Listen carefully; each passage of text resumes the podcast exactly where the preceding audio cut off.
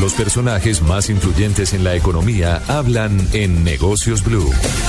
El doctor Santiago Montenegro es el presidente de Asofondos, que prácticamente es ese gremio que agrupa los intereses de los fondos privados de pensiones aquí en Colombia. Y lo hemos llamado porque queremos hablar de las más recientes cifras eh, de este sector, de los ahorros pensionales de los colombianos en los fondos privados. Doctor eh, Montenegro, gracias por atendernos. Bienvenido a Negocios Blue. Eh, muy buenas noches. Un saludo para usted y para todos los oyentes.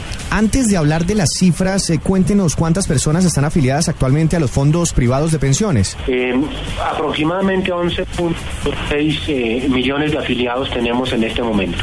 11,6 millones de afiliados. Y ahora sí, doctor Montenegro, cuéntenos a cuánto ascendieron eh, a mayo los ahorros pensionales de los colombianos, de esos 11,6 millones de colombianos.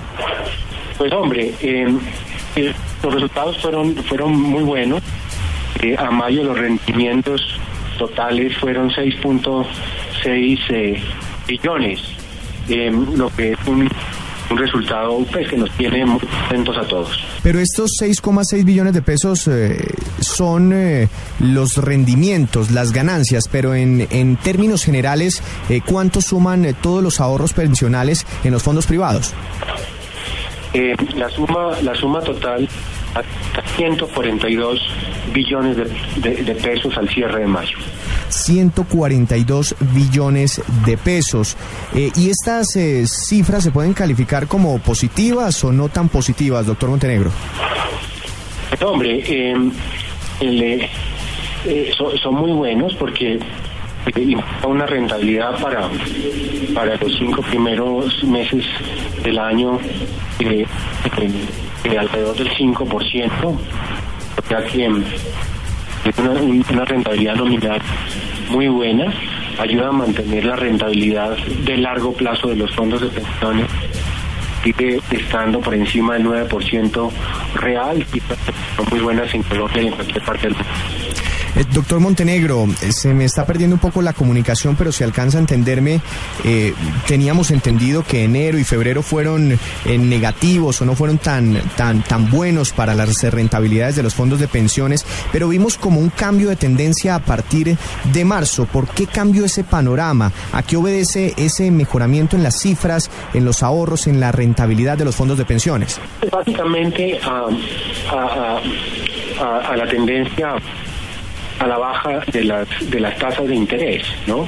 Esto tuvo eh, como efecto eh, eh, dos, dos cosas. Uno, por un lado, valorizó los títulos de, deuda pública y por otro también fue un factor que ayudó mucho a, a la recuperación de las, de las bolsas, incluyendo por supuesto la Bolsa de Colombia.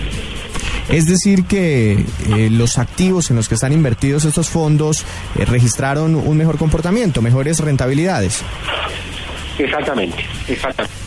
Y por último, doctor Montenegro, ¿cómo ha sido el crecimiento en número de, de ahorradores en los fondos privados de pensiones versus a esas eh, cifras eh, que inicialmente parecen positivas en, eh, del mercado laboral colombiano, con tasas de desempleo inferiores al 10% y con generación de puestos de trabajo de más de 700 mil unidades por mes?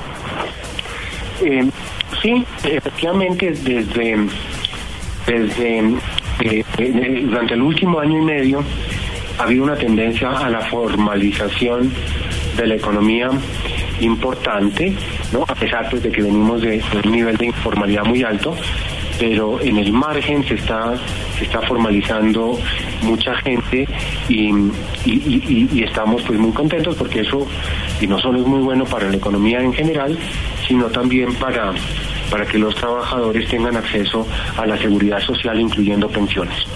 Claro, se me escapaba una pregunta, doctor Montenegro, y voy a aprovechar para, para hacerla. Este crecimiento de los 6,6 billones de pesos de los que usted nos habló iniciando esta entrevista, ¿cómo se pueden monetizar? ¿Cómo los, lo, pueden disfrutar, los pueden disfrutar los usuarios, los ahorradores de los fondos de pensiones? Son ahorros de largo plazo, Eh, la legislación no permite retirar esta plata y, dedicarla a, otras cosas, ¿no? Eh, y en eso hace bien el regulador, porque de acuerdo a los postulados modernos de la teoría de, la economía del comportamiento, eh, es bueno que, que, estos ahorros sean obligatorios, porque de otra, de otra forma la gente se pondría a gastarlos y, descuidarían la vejez.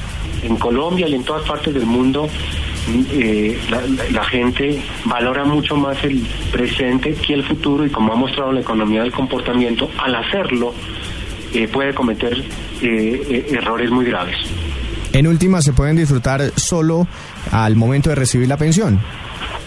Así es, así es. Y, y, al momento, y en ese momento, pues mirar la rentabilidad o hacer un balance de la rentabilidad de sus fondos a lo largo de toda la historia de cotización. Pues doctor Montenegro, le agradecemos por habernos acompañado y por contarnos de primera mano estas cifras. Feliz noche. Eh, buenas noches.